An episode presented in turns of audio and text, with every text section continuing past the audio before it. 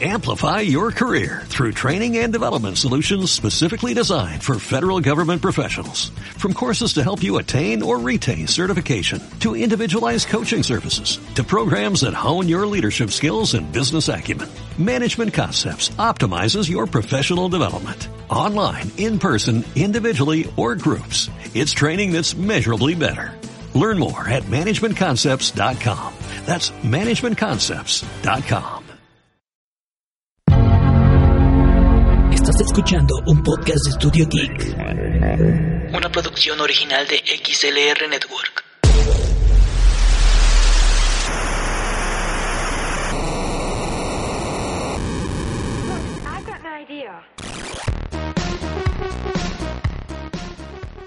Bienvenidos y bienvenidas una vez más al Casillero de Dante, su podcast de ciencia ficción y fantasía enfocado principalmente en la literatura, pero donde también hablamos de series, cómics, películas y hasta un poco de videojuegos. Hoy en el particular vamos a hablar bastante de videojuegos, pero bueno, antes de seguir, me presento, yo soy Fabián Ramos, presento este programa y como siempre hablar antes de Studio Geek, el colectivo de podcast del que formamos parte. Recordarles que pueden escuchar este y otros podcasts con temas muy diferentes y que siguen en la búsqueda de nuevos colaboradores. Si quieres hacer un podcast, ya lo tienes o te interesa conocer más programas diferentes a este, pues con temáticas de tecnología y variedades, te dejo las redes sociales de Studio Geek. Su página xlr.network. En Twitter los encuentras como arroba Studio Geek XLR. En Facebook como Studio Geek.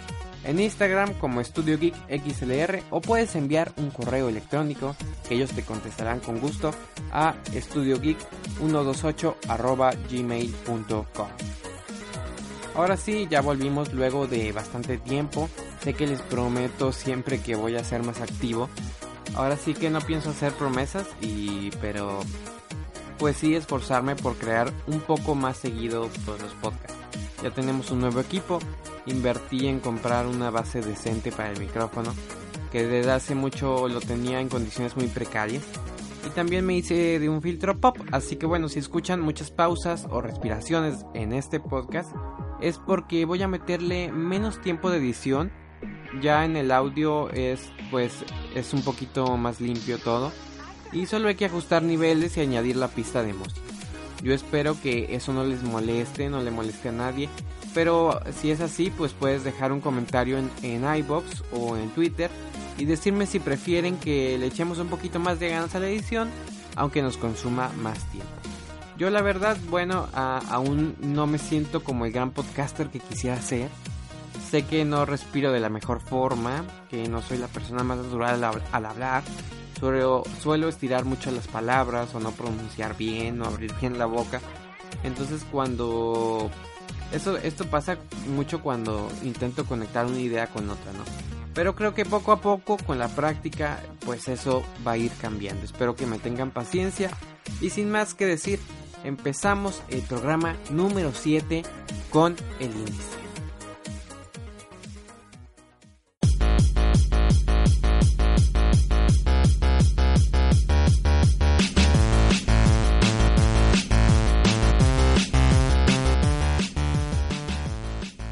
Juego de luz, novela póstuma de Stan Lee. Nuevas películas de Marvel para rato. El Hoyo, la película exponente de la ciencia ficción española. Notas rápidas y reseña de la materia oscura, la serie de HBO y el videojuego Dead Stranding de la nueva productora Kojima Productions.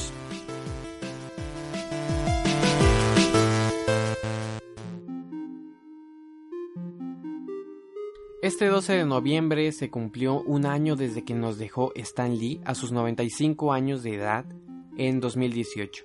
El hombre que fue una leyenda en el mundo de los cómics, padre de personajes como Spider-Man, Hulk y muchos otros, en su papel de editor en jefe de Marvel Comics. Fíjense que justo un mes antes de su muerte, habló en la feria del libro de Frankfurt, donde anunció una novela en la que estaba trabajando, en la que abordaba pues desde, desde las dificultades relacionadas, relacionadas a la familia, a los riesgos de la tecnología invasiva. Alliance A Streak of Light se llama la novela que ya está disponible en Latinoamérica y de forma mundial desde la segunda quincena de noviembre. Fue escrita por el propio Stan en colaboración con la periodista norteamericana Kat Rosenfield. Incluye una introducción del creador de Marvel en la que recuerda cómo le fascinó la ciencia y los misterios del más allá durante el proceso de creación de personajes como los Cuatro Fantásticos y los X-Men. Al comenzar esta historia nos encontramos con una humanidad perdida dentro de su propia burbuja tecnológica, con la que cada ciudadano es el protagonista de su propia fantasía digital. Nia y Cameron son los nuevos héroes.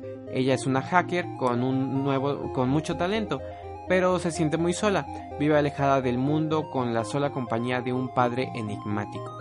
El único modo de que tiene para relacionarse con el exterior son las redes sociales, pero la amistad virtual de un millón de desconocidos no llena ni de lejos el vacío que le envuelve.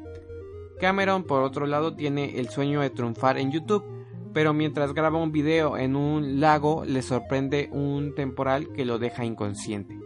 Y cuando despierta, ya no es el mismo porque tiene un sorprendente talento cibernético, la capacidad de controlar ordenadores y dispositivos electrónicos con la mente. Ambos se unirán para usar sus poderes contra una oscura organización de recursos ilimitados que gestiona el mundo de la información desde la sombra. Así que pues una novela muy interesante que ya podemos conseguir en nuestras librerías favoritas. Así búsquenlo como eh, La Luz el juego de luz, novela póstuma de Stan Lee. Ya que hablamos de Stan Lee y Marvel, podemos continuar hablando ahora de las películas de Marvel, que ya se han confirmado bastantes detalles sobre lo que viene, fechas y detalles de las próximas producciones. De aquí a 2022 ya tenemos fechas de estreno y títulos de las próximas películas. Hasta ahora se han confirmado mm, New Mutants el 3 de abril de 2020, eh, Black Widow el 1 de mayo del 2020, The Eternals el 6 de diciembre de noviembre, de 2020, Shang-Chi and the Legends of the Ten Rings, los 10 anillos del 12 de febrero del 2021, Doctor Strange y el del Multiverso of the Madness el 7 de mayo del 2021, Spider-Man 3 el 16 de julio del 2021, Thor Love of and Thunders el 5 de noviembre del 2021, Black Panther 2 el 6 de mayo del 2022. Además de estos datos, pues Disney filtró otras fechas para 2022 y 23 y sin decirnos nada sobre el título, eh, pues estas fechas son el 7 de octubre del 2022, el 17 de febrero del 2023, el 5 de mayo del 2023, 28 de julio del 2023 y 3 de noviembre del 2023. Se rumora que la del 7 de octubre eh, podría ser la fecha de estreno de Deadpool 3, aunque hay otros títulos como Blade, Capitán Marvel, Guardianes de la Galaxia Volumen 3, que también, y pues también se ha hablado mucho de Ant-Man 3, que podría ser, según algunas, algunos fuertes rumores, la película donde se introduzca a los cuatro fantásticos en el MCU.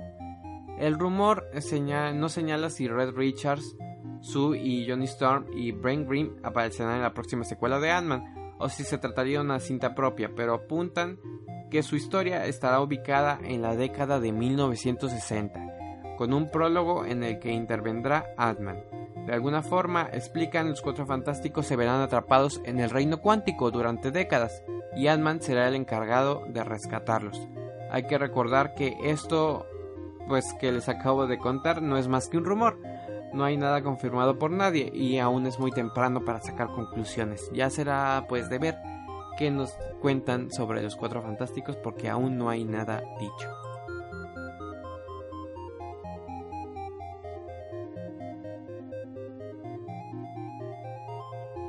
El Hoyo, la película exponente de la ciencia ficción española. El cine español y latinoamericano, fuera de lo que se ve, hace constantemente uso del género de la ciencia ficción para contar historias. Claro que pasan un poco desapercibidas, sobre todo porque abundan más en el terreno del cortometraje que en el de las grandes producciones. Por eso me, me alegra hablarles en esta ocasión de una gran producción española que me ha resultado muy interesante para quienes nos escuchan desde España seguramente ya podrán disfrutarla, mientras que acá en Latinoamérica quizás la veamos solo en carteleras de los cines dedicados a, cine de arte, eh, sobre todo de películas extranjeras. Hablamos de El Hoyo, de Galder Gastelú Urrutia, que nos habla de un futuro distópico en el que el hoyo es un lugar en el que van a parar los criminales, es una supercárcel, pero también hay personas desamparadas y parrias de toda clase. Tiene varios pisos y cada uno de ellos es ocupado por solo dos personas. Todo ello es una construcción de, en una construcción de la que se ignoran pues las dimensiones reales, ¿no? Es algo así como la película del cubo donde no sabíamos de qué tamaño era el cubo y todas estas salitas que estaban conectadas. Y pues se vive de una forma muy muy rara, muy estricta en esta torre. Pero son también muy claras, ¿no? Una vez al día, una mesa repleta de comida pasa por todas las plantas durante unos minutos. Los que están en los primeros niveles comen a placer, sin ningún tipo de mesura ni de límite. Pero los que están en niveles inferiores comen solo sobras el día que tienen suerte. Además, los huéspedes cambian por azar de planta cada cierto tiempo. Un día, un joven llamado Goren, interpretado por un entregado Iván Masuji, se despierta en un nivel intermedio, alimentándose de sobras y migas de pan. Entonces empieza a plantarse qué será de él si al poco amanece en un nivel inferior. ¿Cómo sobrevivir en un sistema tan caprichoso? La premisa del hoyo resulta atractiva por, por evidentes razones, ¿no? En este caso, podríamos suponer que Gastelú o Rutia propone una reflexión sobre el ascenso en la escala social en términos extremos. Si el protagonista no sube, pues no va a comer. En lo que podría significarse como una crítica bastante obvia de lo que opera la lucha de clases en sociedades tardocapitalistas. Sin embargo, el hoyo ofrece un desarrollo tan irregular como apasionante y lo que empieza siendo un juicio sobre el sistema pronto se convierte en una exploración existencialista de la condición humana. En una novela parecida en términos de, temática está la novela Rascacielos de J.G. Ballard, que intuyó que en un edificio podían contenerse muchas de las claves para entender cómo el capitalismo mantiene a sus ciudadanos siempre insatisfechos y alimenta un falaz sueño de ascenso en el escalafón social. Algo semejante pasa en esta película, cuando escuchamos una frase en boca de uno de los personajes a los pocos segundos de la cinta. Hay tres clases de personas, los de arriba, los de abajo y los que caen. El protagonista tiene siempre, pues, esta fe, esperanza de que las cosas puedan cambiar, y es esa simple duda la que hace tambalear un poco los cimientos del hoyo, para ofrecernos esta historia. Una película que sin duda pues hay que darle una oportunidad por lo interesante, por la interesante propuesta que tiene. Vean el tráiler, yo lo vi y me pareció algo genial, algo que pues que da una esencia inquietante. Me pareció una película que, que se ve muy prometedora y que le tengo muchas ganas. Así que si tienen la oportunidad de ir a verla o conseguirla, pues consíganla.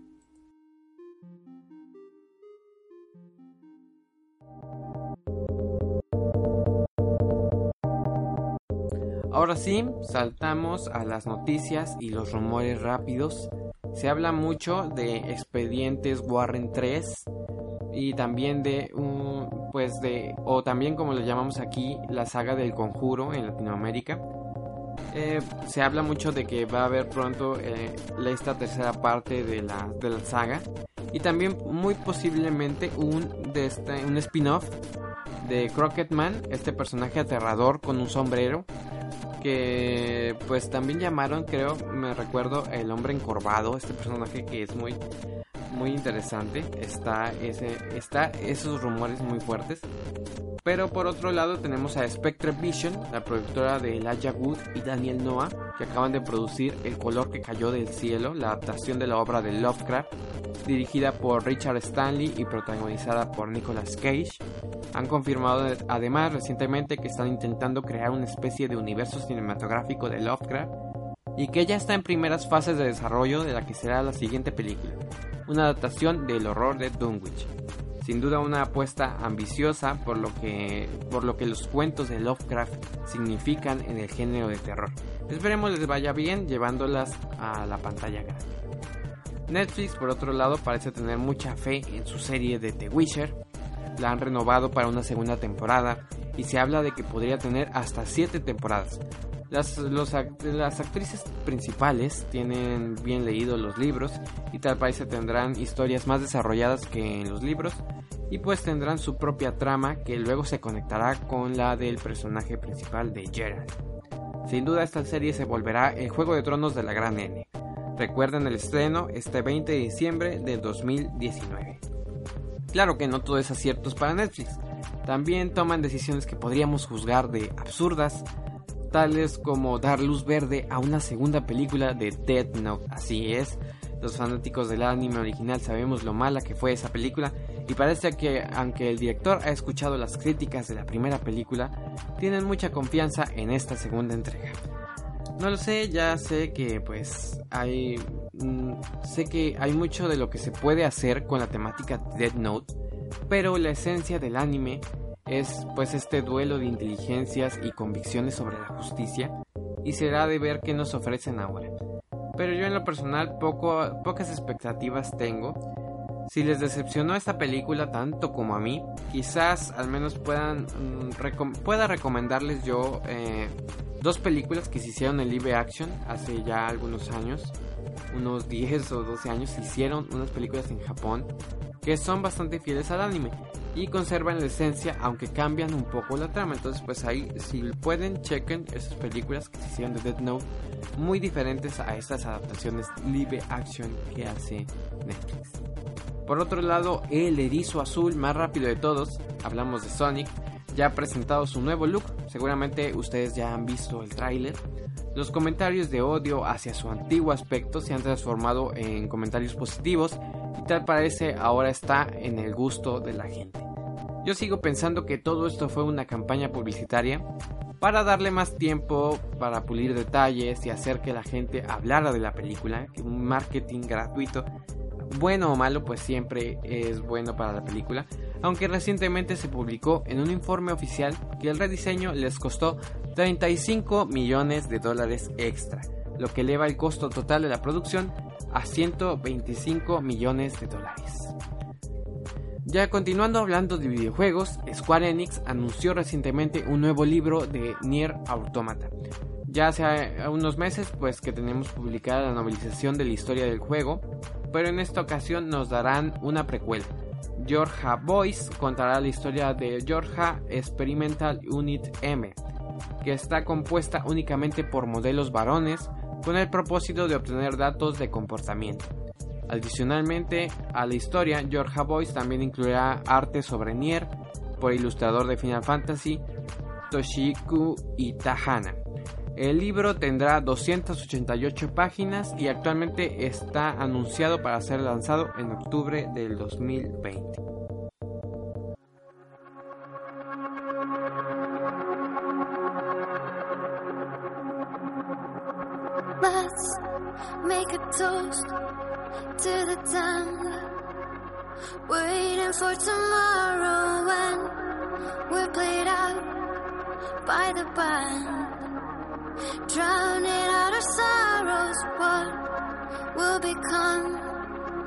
Us now at the end of time? We'll be fine, you and I. Let's draw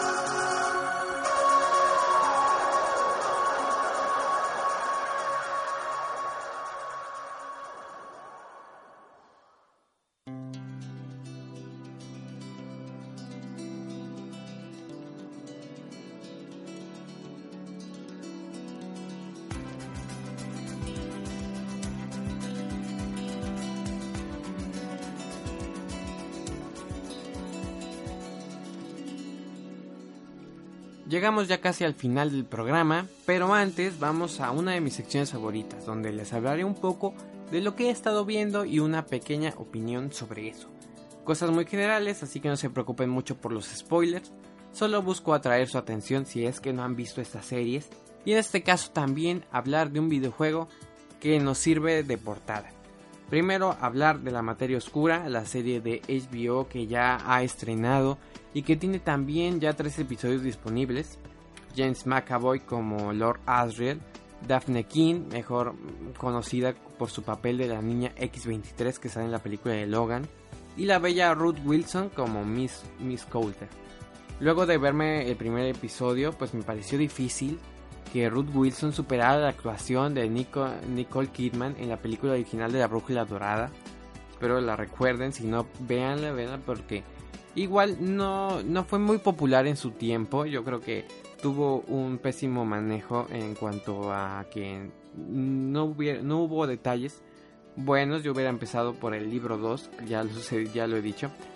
Pero poco a poco con el episodio 2 y 3 se deja ver que tiene pues esta, esta actriz Ruth Wilson tiene más tiempo para desarrollar su personaje y darle el peso que tiene en los libros. Me ha llamado la atención que han cambiado bastantes detalles que son más relevantes en el segundo libro, pero me parece algo que tiene su razón de ser para que sea más interesante esta primera temporada. Ya que bueno, siempre lo he dicho abiertamente, aunque el primer libro de la trilogía es bueno, la historia tiene un giro importante y despega realmente desde el segundo libro. Así que me parece bien que se tomen el tiempo de tener una subtrama que refiere a sucesos más avanzados e interesantes. Yo espero pues no sean spoiler grande decir esto, pero vamos a ver que se introduce más deprisa el tema de los múltiples dimensiones y un objetivo aún difuso que busca el magisterio entre todas estas realidades, ¿no? La novela de por sí eh, son muy detalladas, son muy detalladas la narración que maneja el, autor. Las recomiendo si quieren conocer más detalles de, de todo el mundo que se nos presenta en la serie. Pero prácticamente tenemos todo en orden, ya no hay estos saltos que tiene la película. Narrado desde distintos puntos de vista, con una historia que avanza rápidamente, pero que se siente lo suficientemente fuerte para mantenernos interesados. Solo son ocho, solo, ah, solo son ocho episodios, perdón. así que será una aventura frenética que yo les sugiero pues no perderse.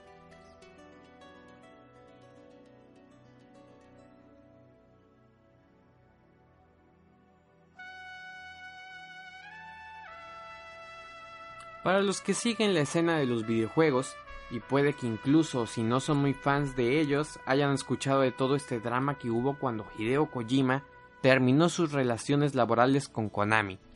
Luego de que terminara de forma apresurada Metal Gear 5 de que, y de que se hablara mucho de su próximo proyecto en Silent Hills, producido por Kojima, el mítico proyecto de PT, Hideo Kojima fundó su propia compañía de videojuegos y comenzó a dar forma a su primera gran obra. Hablamos de Dead Stranding. Si bien siempre se habló de una forma muy escueta del juego, ya se hacían muchas comparaciones y críticas con otros juegos que también están cercanos. Tal es el caso de Cyberpunk 2077, que adelantándoles, les digo, no tiene nada que ver con el maravilloso Dead Stranding. Ya ha salido el juego en PlayStation 4 tiene un par de semanas y ya ha cosechado muy buenas críticas y reseñas. Mm, de los medios, sobre todo de los que estaban muy escépticos de lo que nos presentarían. Para quienes han experimentado los juegos en los que Hideo Kojima ha participado, es bien sabido que sus historias son comúnmente tachadas de pretenciosas, demasiado complicadas. Toca sin discriminación temas profundos de filosofía, condición humana, ciencia y demás temas. Y este juego, en el que tiene carta abierta para hacer lo que él quiera, pues lo hace de sobremanera, ¿no? Hay mucho de esto, mucho de su estilo en este juego. En Dead Stranding tomamos el control de Sam Porter Bridges, mensajero que trabaja para una organización del gobierno conocida como Bridges, la cual tiene el objetivo de volver a fundar una nación americana bajo el nombre de, de, de Ciudades Unidas de América o USA por sus siglas en inglés. El mundo se encuentra en medio de una fuerte crisis humanitaria después de que un evento conocido como el Dead Stranding pusiera a toda la vida en la Tierra al borde de una completa extinción. Entonces pues nos topamos con un Estados Unidos dividido y nuestra misión es volver a conectar una gigantesca red a lo largo de todo el país para que el nuevo gobierno pueda comenzar con la reconstrucción del mundo, además de tener que rescatar a Amelie, joven con la que Sam tiene una conexión personal y quien tomará el rol de presidente de la nueva UCA. Esta es la premisa básica sobre la cual parte el argumento de Dead Stranding. Sí es cierto que podemos sintetizar el juego diciendo que es un simulador de envíos de paquetes, al puro estilo de Uber Eats, Rappi o cualquier servicio de comida a domicilio. Eh, Timingo, si quieren hablar de lo que hemos hablado recientemente en Studio Geek. Por ahí hay una entrevista con el señor que uno de los visionarios de Timingo, por cierto. Pero pues también sería un error reducir el juego a eso. La historia va mucho más allá de su gameplay y nos hace reflexionar sobre nuestras conexiones con otras personas y que la conexión que nosotros mismos tenemos con la vida y la muerte. El mundo de los muertos se comenzó a mezclar con el de los vivos, por lo que ahora la superficie se encuentra invadida por unos seres hostiles conocidos como BTs, los cuales básicamente son fantasmas que no durarán ni un segundo en acabar con nosotros. Lo interesante es que Sam cuenta con una rara enfermedad en su sangre conocida como Dooms, la cual le permite sentir estos entes, además de poder recuperar su cuerpo en caso de morir. Además, el, nuevo gobierno desarrolló una extraña tecnología de sensores para detectar los BTs, usando bebés humanos que llevaremos con nosotros en una especie de cápsula incubadora. Sí, la cosa se puede poner pues bastante extraña. La historia se nos va desglosando, a veces resultará pues muy confusa, pero al menos todo lo concerniente a la historia principal cae en su lugar poco a poco al transcurrir las más de 50 horas de juego deja bastantes elementos abiertos a la interpretación y algunas situaciones son muy complejas como para solo entenderlas de forma literal. Pero estos no son huecos narrativos ni mucho menos, sino oportunidades de entender la historia del juego a distintos niveles y disfrutarla sacando nosotros mismos nuestras propias conclusiones. Es un juego que pasará a ser un clásico de culto, muy seguramente, por su historia tan entrañable y personajes que son más que interesantes. Sobra decir que tendremos muchas participaciones de grandes actores y creativos, entre los que destaca nuestro queridísimo Guillermo del Toro en el papel de un personaje secundario que será muy importante en la historia. Este juego está doblado en español castellano y también en español latino, mostrando los nombres de los actores de doblaje cada que aparecen por primera vez, algo que se agradece bastante. Es un gran trabajo de, doblaje que no le pide nada al lenguaje original y es bastante disfrutable. Ya para finalizar mi opinión sobre Dead Stranding, pues seguro querrán saber el gameplay que no hemos hablado realmente nada de él. Estamos ante un juego que se ocupa de navegación y administración de recursos en el que nuestro objetivo es encontrar la ruta más óptima hacia nuestro destino o destinos. Aunque suene algo aburrido, no lo es. Nuestra misión es conducir a Sam mientras lleva una carga, que dependiendo de qué tan pesada sea, será más fácil o más difícil la misión, a través de diferentes terrenos llenos de complicaciones que debemos superar, ya sean ríos, colinas escarpadas, riscos, una lluvia corrosiva que puede dañar nuestros paquetes, enemigos que no podemos ver, los BTs, y enemigos que sí podemos ver y que buscan matarnos. El mundo, a pesar de verse desolado, es todo un peligro y será nuestro deber atravesar todo el país para conectarlo punto por punto. Es un juego lleno de retos y misiones diferentes. A veces tendremos que transitar irremediablemente por lugares llenos de enemigos, estos fantasmas aterradores, o tendremos que ser excesivamente cuidadosos para no toparnos con ellos si queremos sobrevivir. Otras veces a pesar de querer ser cuidadosos, no tendremos que trabajar, correr en tiempo límite. Así que sí, es un juego que puede parecer muy simple, en síntesis, pero tiene un reto para todo tipo de jugadores. Más de 50 horas de juego y de las cuales 10 son solo cinemáticas de la historia. Si tienes oportunidad de adquirirlo en PlayStation 4 o tienes una PC gamer, es un gran juego que no, sé, que no puedes perder. Y pues también puedes hacerle como yo, que vi muchos gameplays. Y pues también no perder toda la experiencia que supone este juego de Dead Stranding. Es casi una película. Y seguramente pues en el futuro pensará eh, Kojima trabajar en películas. Pero pues por lo menos por ahora es una historia que yo creo que sí vale mucho la pena disfrutar.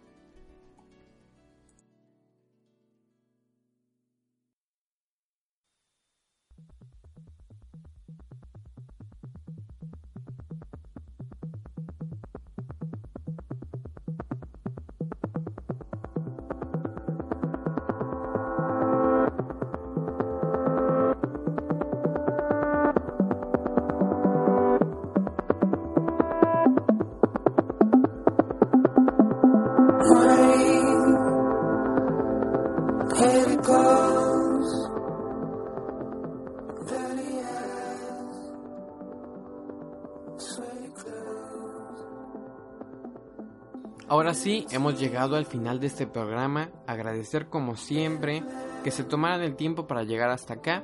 Si gustan, pueden dejar un comentario y seguirnos en nuestras redes sociales. Eso me anima bastante. En Facebook está la página oficial donde verán algunos pequeños contenidos extra. Nos encuentran como el Casillero de Dante Podcast. En Twitter tienen mi cuenta personal, arroba Fabián23 Ramos donde pueden seguirme o etiquetarme en sus comentarios, o también puede usar el hashtag El Casillo de Dante todo junto. No olviden las redes de mis amigos y compañeros de Studio Geek, la página oficial xdr.network, en Twitter están como arroba Studio Geek XLR, en Facebook como Studio Geek, en Instagram como Estudio Geek XLR o puedes enviar un correo a estudiogeek128@gmail.com. Felices lecturas y gracias por escuchar, gracias por compartir.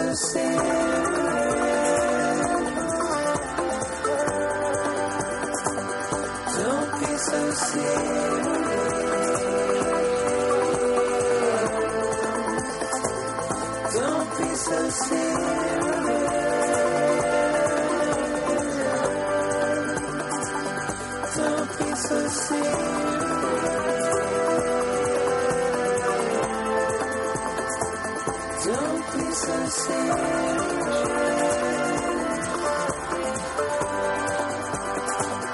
Don't be so serious.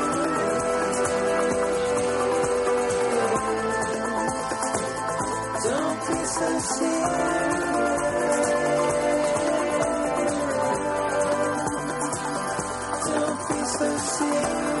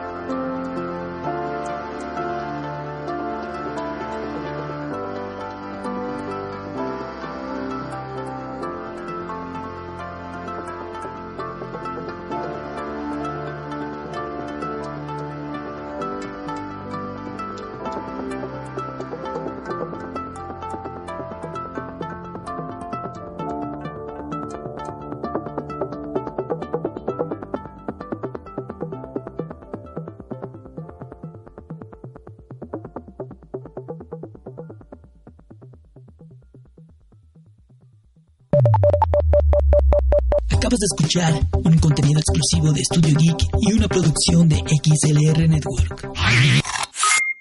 Para escuchar más contenidos, visita la página web xlr.network. Síguenos en nuestras redes sociales, Twitter, arroba Studio Geek XLR y Facebook como Studio Geek. Amplify your career through training and development solutions specifically designed for federal government professionals. From courses to help you attain or retain certification, to individualized coaching services, to programs that hone your leadership skills and business acumen, Management Concepts optimizes your professional development. Online, in person, individually, or groups, it's training that's measurably better. Learn more at managementconcepts.com. That's managementconcepts.com.